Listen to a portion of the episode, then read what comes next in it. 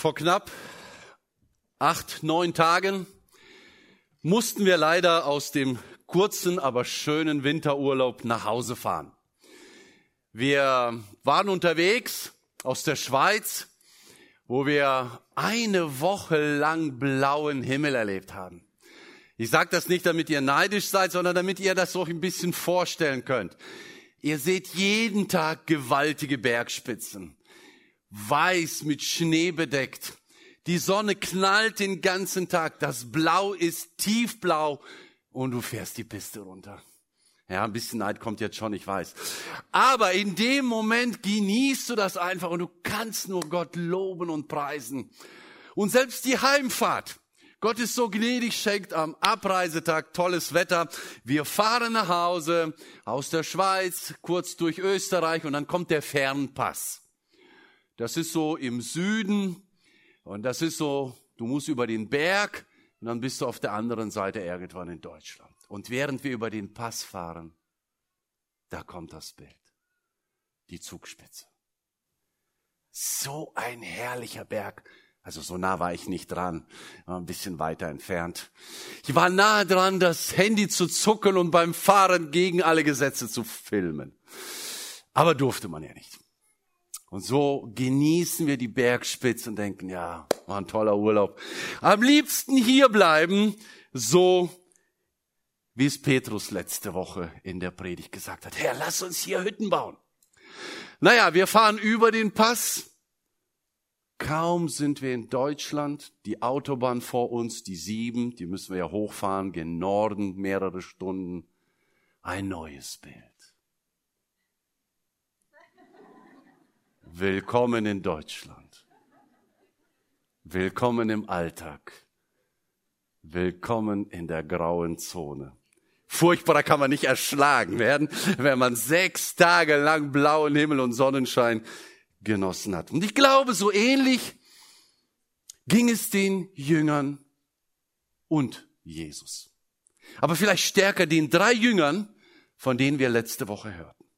Letzte Woche hat uns Ben erzählt, wie Jesus auf den Berg gegangen ist und mit ihm Johannes, Jakobus, Andreas. Und die haben etwas erlebt, was kaum ein Mensch je gesehen hat. Jesus in der Verklärung. Noch herrlicher als der blaue Himmel in der Schweiz. Und Petrus sagt, Herr, hier ist es gut sein. Aber irgendwann müssen sie auch wieder zurück. Wir können nicht immer auf dem Berg bleiben. Und so gehen sie runter. Sie kommen den Berg runter. Und was erwartet sie dort? Viele Menschen. Laute Streitgespräche. Und eine aufgebrachte Volksmenge. Willkommen im Alltag, ihr lieben Jünger. Willkommen zurück da, wo das Leben eben stattfindet. Es ist manchmal schön, diese Momente zu haben, da irgendwo auf einem Berg zu sein, aber wir können nicht ein ganzes Jahr im Urlaub verbringen. Und wir können auch nicht das ganze Jahr auf dem Verklärungsberg verbringen. Wir müssen irgendwann runter. Und das hat Jesus getan. Er ging mit seinen drei Jüngern runter und unten erwartet sie der graue Alltag. Nicht nur der Alltag, sondern ein Problem. Und dieses Problem lesen wir. Kinder, habt ihr alle den Zettel mit? Wenn ihr noch nicht den Zettel habt, der liegt hier vorne, denn ich werde jetzt die Bibelstelle nennen, die könntet ihr, glaube ich, da reinschreiben. Das gibt wieder mega viel Punkte. Am Fuße des Berges, Markus 9 ab Vers 14.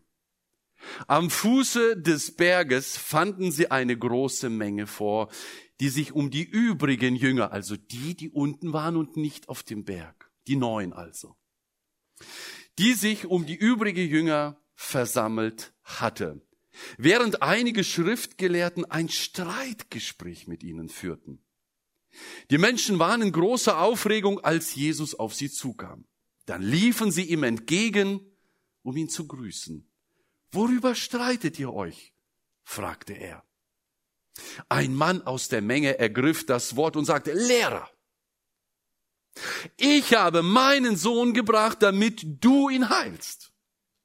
Er kann nicht sprechen, weil er von einem bösen Geist besessen ist, der ihn nicht reden lässt.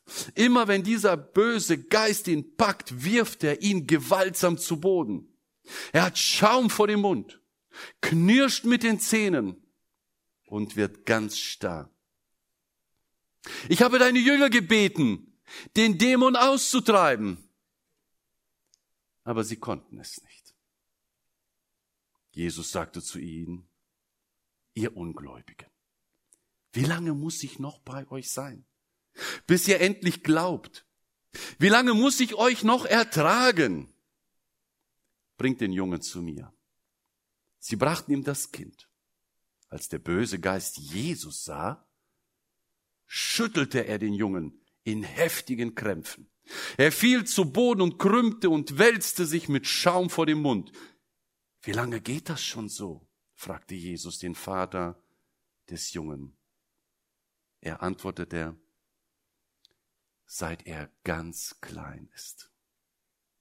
Der böse Geist wirft ihn oft ins Feuer oder ins Wasser, um ihn umzubringen. Hab Erbarmen mit uns und hilf uns. Tu etwas, wenn du kannst. Was soll das heißen, wenn ich kann? fragte Jesus. Alles ist möglich für den, der glaubt. Der Vater rief, Jahreslosung, ich glaube, aber hilf mir, dass ich nicht zweifle. Als Jesus sah, dass die Menge der Zuschauer ständig größer wurde, bedrohte er den bösen Geist. Du tauber und stummer Geist, ich befehle dir, fahre aus diesem Kind aus und kehre nie wieder zurück.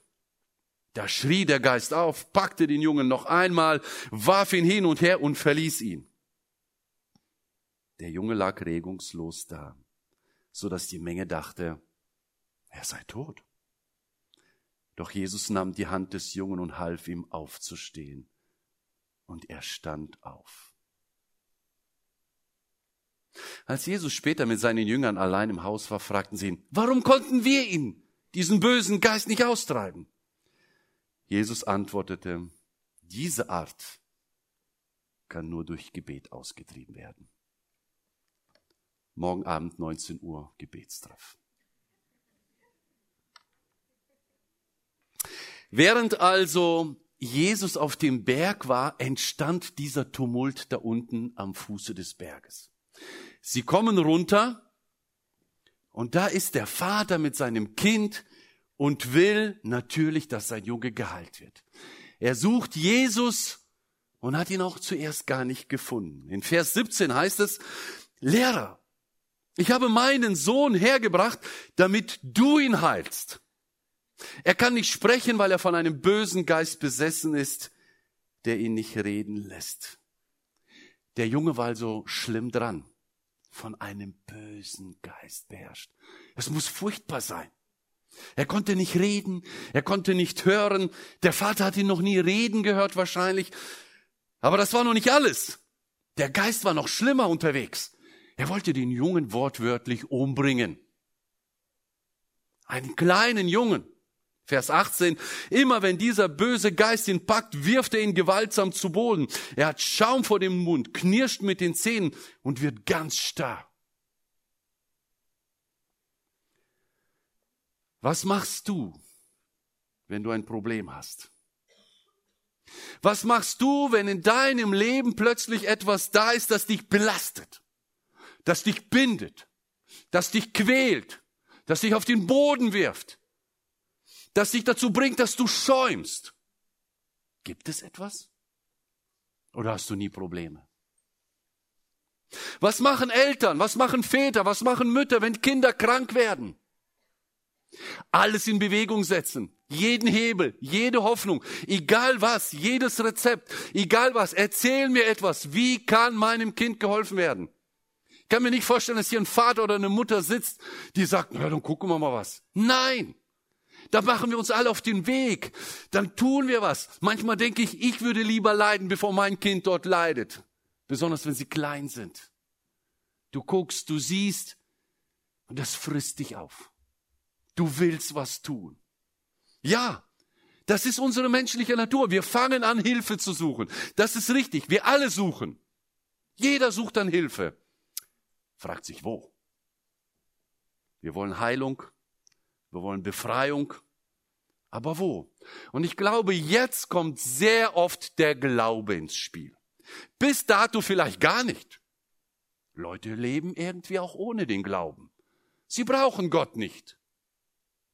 Aber wenn die Not drückt, jeder, jeder fängt an, dort Hilfe zu suchen, wo er glaubt, dass ihm geholfen wird. Da laufen wir hin. Ob du irgendwo in die Apotheke rennst, ob du zu Menschen rennst, die Rat geben können, ob du zu Menschen rennst, die diese Krankheit schon mal hatten, du suchst Hilfe. Manche glauben an die Heilkräfte der Natur. Dafür brauchst du Glauben. Du kannst doch nicht einfach so Kräuter mixen und essen und trinken und gl nicht glauben, dass es dir hilft. Du bist doch kein Kaninchen. Natürlich machst du das aus Glauben. Jemand hat es geholfen, du tust es auch. Manche glauben an die innere Kraft. Wir haben ja irgendwie Energie drin, beziehungsweise manche glauben, dass wir irgendeine Energie drin haben. Ich frage mich nur, was für eine Energie? Wo soll sie herkommen? Wir sind doch sterbliche Menschen. Wir sind doch nicht Götter. Götter haben vielleicht Energie. Wir? Wir sind doch so begrenzt. Wir sind doch nur geschaffene Menschen. Manche glauben an die Schulmedizin. Zu Recht. Die Schulmedizin ist eine Wissenschaft. Jahre, Jahre, Jahrhunderte studieren sie Dinge und irgendwann haben sie Erkenntnisse. Yo, das und das funktioniert so. Das hat die Auswirkung. Die Schulmedizin hat sich breit gemacht. Aber, ihr Lieben, auch die Schulmedizin hat ihre Grenzen. Wir haben die beste Schulmedizin, die es je gab, und trotzdem sterben Menschen an Krankheiten, an Epidemien, manchmal an banalen Dingen. Wieso? Grenzen. Alles hat seine Grenzen. Und ich bin mir sicher, der Vater hat schon alles unternommen. Er hat alle Kräuter ausprobiert, er hat die ganze Medizin ausprobiert, er hat alle inneren Kräfte in Bewegung gesetzt und nichts passierte. Der Junge ist besessen. Er ist krank. Und wie furchtbar anzusehen, wie der Geist ihn ins Feuer wirft. Was muss er für Brandflecken gehabt haben? Als ich über dieses Thema nachdenke, fiel mir sofort die Frau aus Lukas 8 ein. Es gab nicht längst eine Predigt darüber. Es ist eine Frau, die zwölf Jahre lang an einer Krankheit litt. Und wir lesen, sie hat alles, sie hat alles unternommen, um gesund zu werden.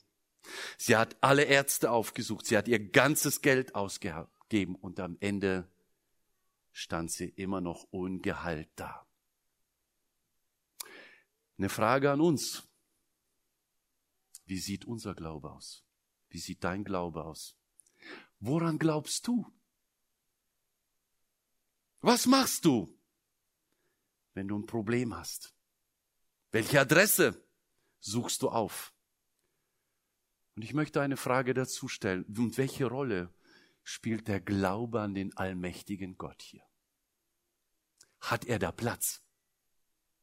Manchmal kommt er ganz zum Schluss. Erst kommt. Schade. Schade. Warum ist der Glaube an einen allmächtigen Gott oft so das letzte Mittel.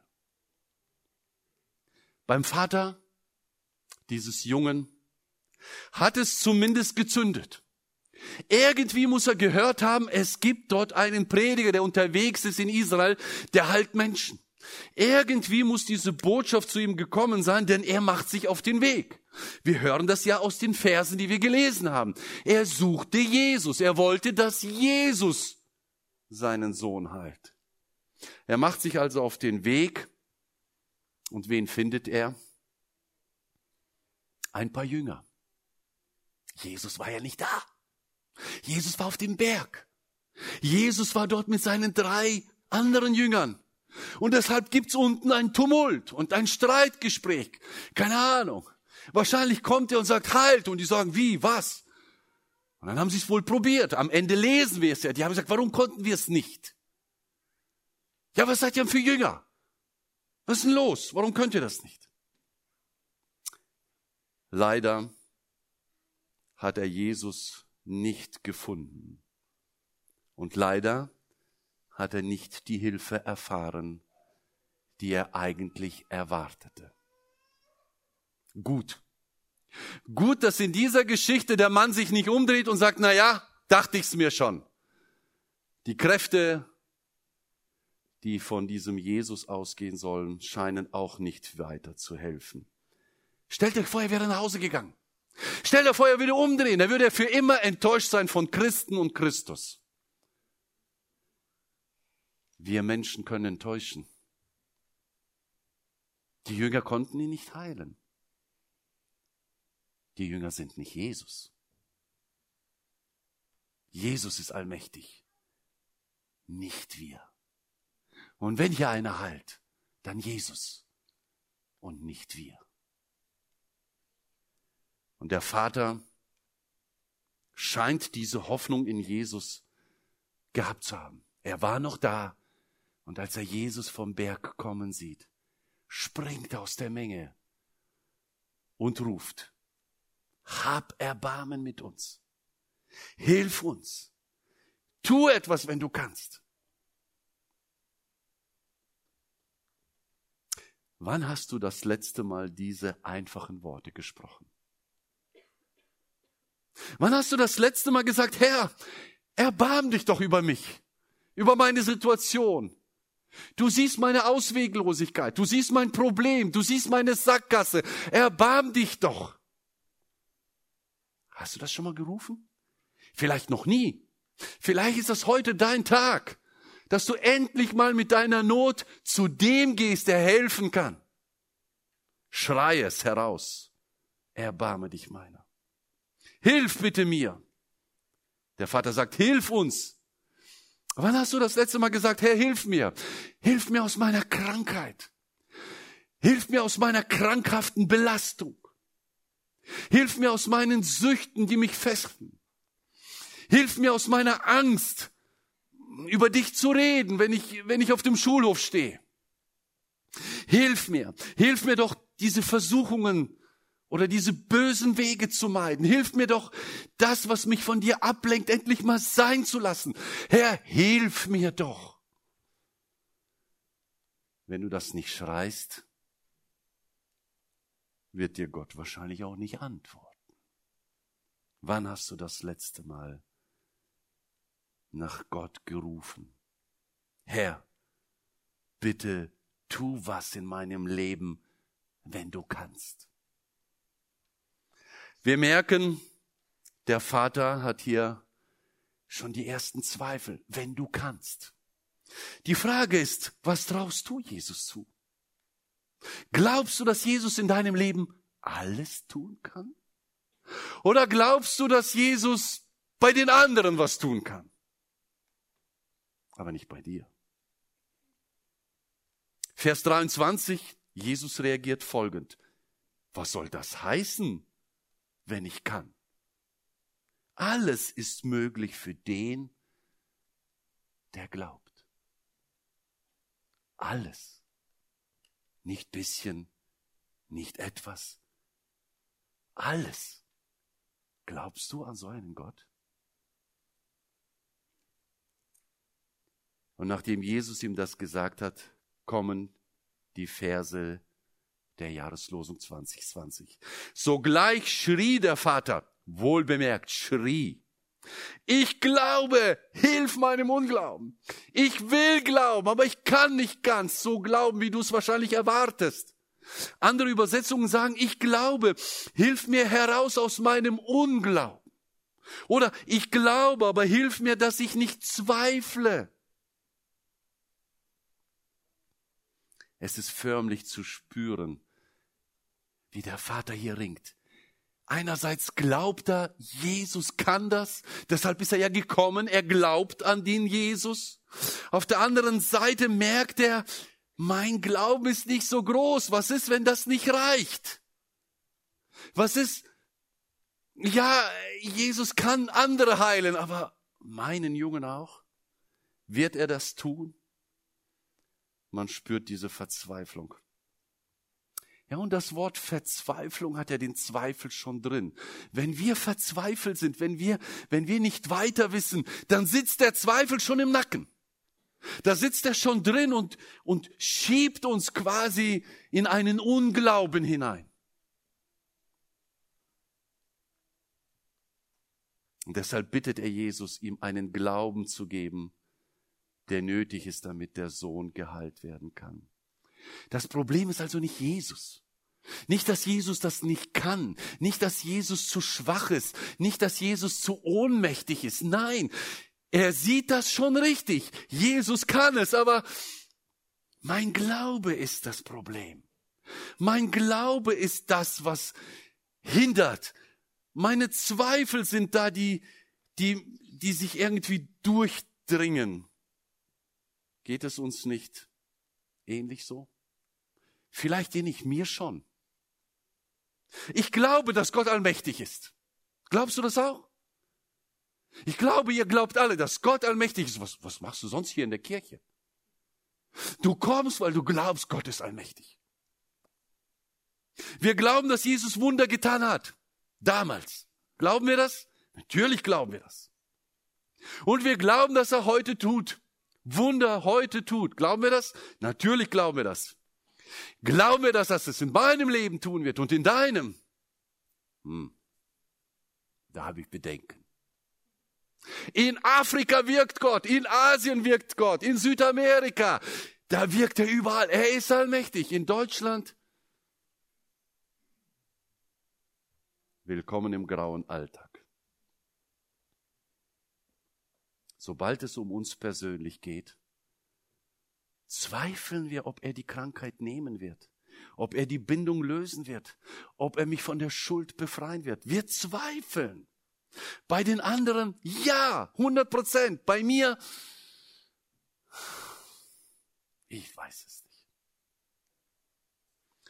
Als ich in der Vorbereitung war, kam mir ein Gedanke, um den Zweifel vielleicht mal ein bisschen mehr zu illustrieren. Mir fiel ein Taschentuch ein. Ist vielleicht nicht das beste Beispiel, aber es ist eins. Das ist ein Taschentuch, ganz normal, ist leicht, kann sogar schweben, hat eine Leichtigkeit. Angenommen, dein und mein Glaube ist ein Taschentuch. Das heißt, es ist leicht, es ist sauber, es ist rein, stabil, wir halten was aus. Der Glaube kann was. Ist aufnahmefähig. Also, wenn ich was loswerden will, könnte ich da einiges hineinbekommen. Malen wir das Ganze nicht weiter aus. Ist hilfreich. Man greift in die Tasche, zack, es ist da.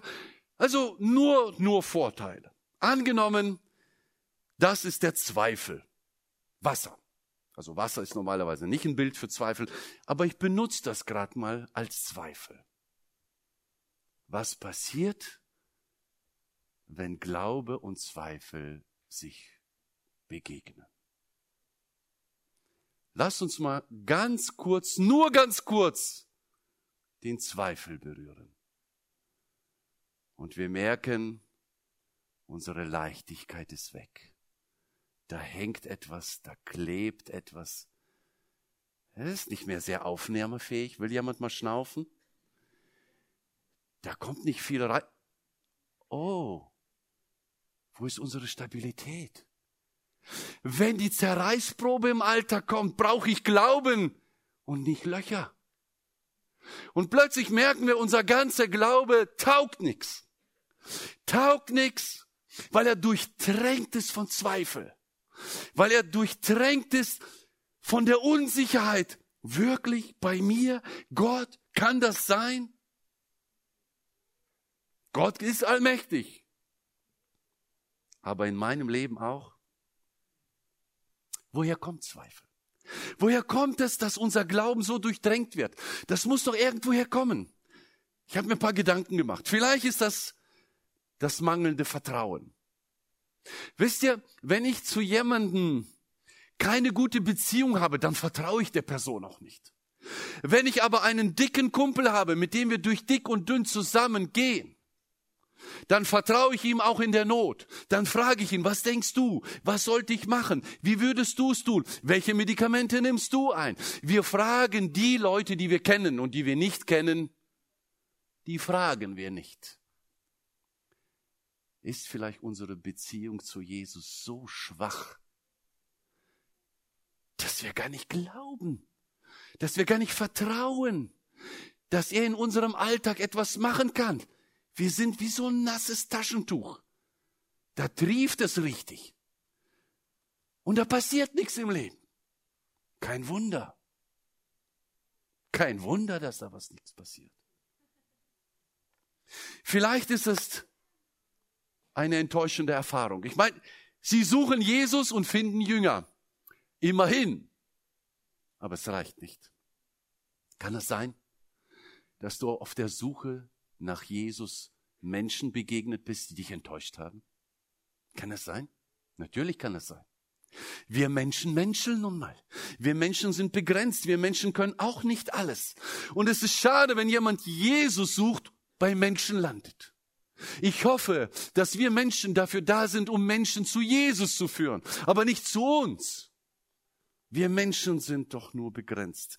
Und wenn mal eine harte, enttäuschende Erfahrung gemacht hat, kann sein, dass er der Kirche den Rücken gedreht hat, gesagt, mit solchen Chaoten will ich nichts zu tun haben. Schade. Dann hat er den, den er suchte, noch gar nicht gefunden, ist leider auf der halben Strecke hängen geblieben. Es kann aber auch sein, dass unser genormtes Denken ein Hindernis ist. Dass unser genormtes Denken zulässt, dass wir von Zweifel durchdrängt werden. Wisst ihr, wir haben ja alles genormt. Die Tür hat eine Norm. Die Bühnenhöhe hat eine Norm. Die ganzen Stecker, die hier drin auf den Bühnen sind, die haben alle eine Norm. Alles hat eine Norm. Das ist so.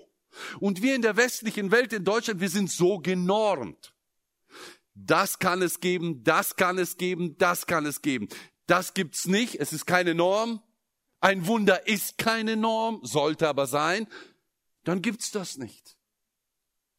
Die Norm gibt's in Afrika, weil es da eh keine Normen gibt. Deshalb passieren dort dauernd Wunder. Aber in Deutschland, in einer normalen, genormten Welt, kann Gott keine Wunder tun, weil er nicht kann, weil wir nicht wollen. Weil wir sagen, geht nicht, passt nicht in unser Schema, passt nicht in unser Denken, wir sind zu schlau. Wir stehen uns selbst im Weg. Jakobus gibt uns noch einen interessanten Hinweis. Vielleicht ist das der Grund, warum der Zweifel bei uns zu stark ist und warum unser Glaube durchdrängt ist.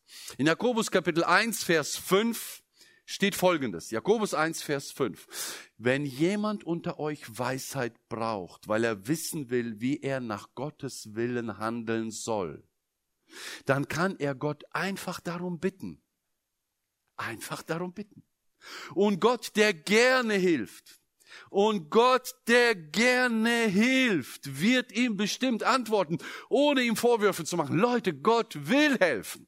Es ist sein Wille. Dafür sendet er Jesus. Er will uns helfen. Und er wird uns auch niemals Vorwürfe machen, wenn wir kommen und sagen, Herr, hilf. Bitte schau nicht auf meinen Zweifel.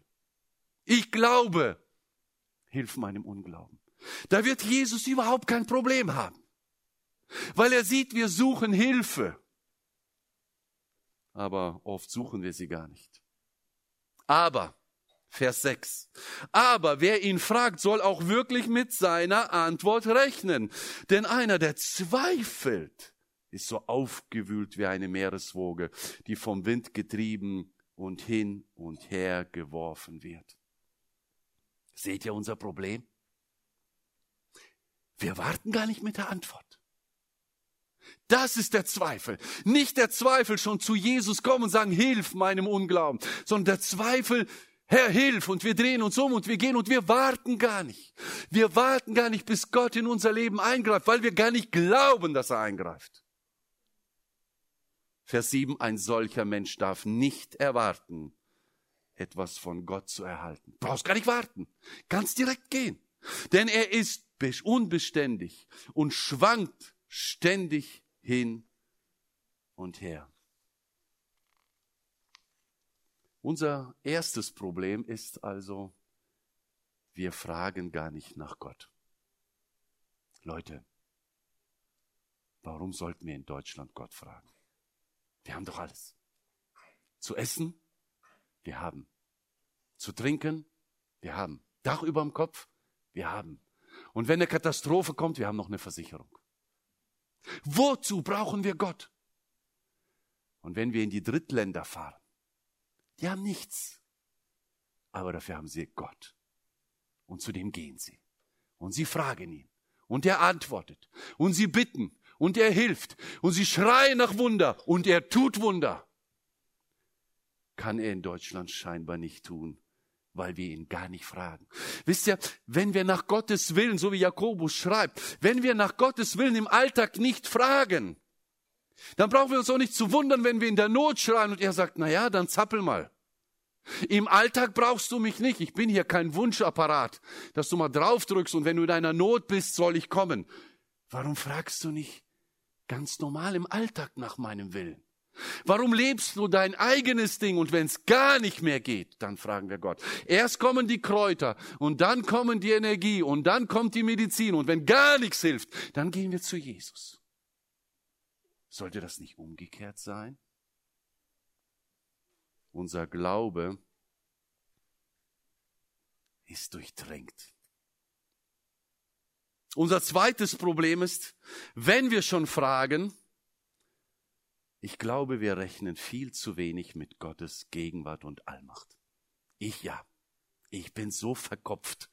Ich fange an zu überlegen, was kann alles passieren und wie und warum. Und plötzlich ist Gott so klein in meinem Leben. Kennst du das? Willkommen im Club. Der Glaube, eine Theorie und keine Praxis. Der Glaube, ein guter Gedanke, aber keine Tat. Der Glaube, eine christliche Tradition, sehr gut, aber null Auswirkung auf den Alltag, auf das Leben in der Praxis. Wie oft fragst du Gott nach seinem Willen? Mal ganz ehrlich, wir sind elf Tage im neuen Jahr. Wie oft hast du morgens gefragt, Herr, offenbare mir deinen Willen. Herr, zeige mir, was du für mein Leben vorhast. Herr, zeige mir, was ich heute tun soll. Herr, zeige mir, wem ich heute helfen soll. Hast du das gebetet? Oder läuft der Tag und wir rennen gestresst hinein und wenn eine Not kommt, Herr, Hilf! Ich komme nicht weiter. Wie ernst ist hier wirklich die Beziehung zu Gott? Wie oft redest du mit Gott? Wie viel Zeit verbringst du mit Gott? Möchtest du ein Leben führen, das ihm gefällt? Dann wird dir Gott begegnen. Dann wird Gott auf deine Hilferufe antworten. Dann wirst du seine Allmacht und seine Wunder erleben. Und genau das muss er in dem Vater gesehen haben. Er sieht, wie er kämpft, aber er sieht, er ist aufrichtig. Er glaubt, er kommt zu ihm. Er möchte von ihm geheilt werden. Und er hört sein Rufen, sein Flehen, seine Bitte. Und was macht Jesus? Er heilt ihn trotz Zweifel. Jesus heilt trotz Zweifel. Er verurteilt ihn nicht. Wenn du Zweifel hast, ist das nicht schlimm. Es ist schlimm, wenn du nichts von Gott erwartest.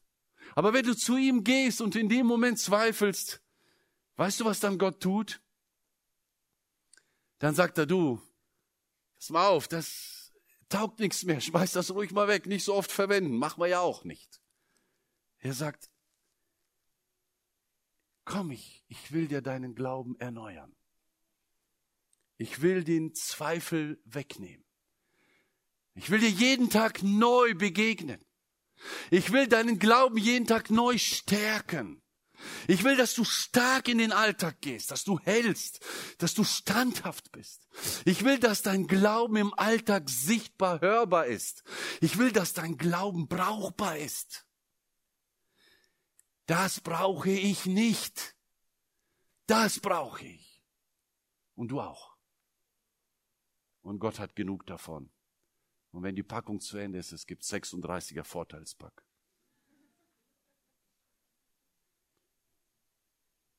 Wir müssen nicht einen Mega-Glauben haben. Wir müssen uns nicht anstrengen, dass der Glauben größer wird. Wir sollten uns an Gott wenden mit aufrichtigem Herzen. Und dann wird Gott uns begegnen. Dann wird uns Gott antworten. Und dafür ist die Jahreslosung prädestiniert. Ich glaube, hilf meinem Unglauben. Drei Dinge möchte ich dir zum Schluss mitgeben. Drei Dinge, zu die uns die Jahreslosung einlädt. Erstens, die Jahreslosung will uns Mut machen. Sie will uns Mut machen, wirklich in erster Linie zu Gott zu gehen. Nicht erst an letzter Stelle zu Gott gehen. Nicht erst alles andere abklappern und dann zu Gott. Geh bitte sofort zu Gott. Deine erste Adresse, nimm es dir für dieses Jahr vor. Wenn Not kommt, geh zuerst zu Gott. Rufe mich an in der Not. So will ich dich erretten, du sollst mich preisen. Zweitens, die Jahreslosung fordert uns heraus, nicht nur an einen Gott zu glauben, sondern an einen Allmächtigen. Bitte mach Gott nicht klein durch dein Leben. Gott ist viel größer, als du denkst. Spreng mal dein Verstand. Schmeiß mal die Normen über Bord. Glaube, dass Gott auch heute derselbe ist, wie er damals war. Ich bin derselbe, gestern und heute und in Ewigkeit. Gott ändert sich nicht. Er ist immer noch allmächtig, auch heute, auch in deinem Leben. Glaubst du das? Bitte nimm das mit.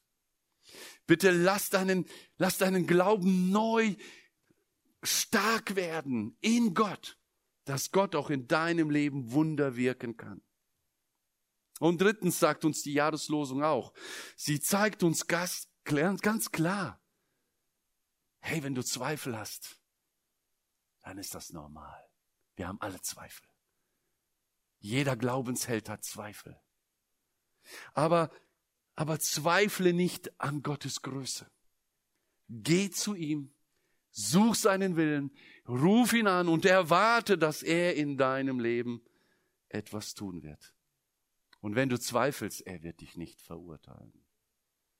Ich wünsche dir für 2020, dass du viele wunderbare Glaubenserfahrungen mit unserem wunderbaren Gott machst.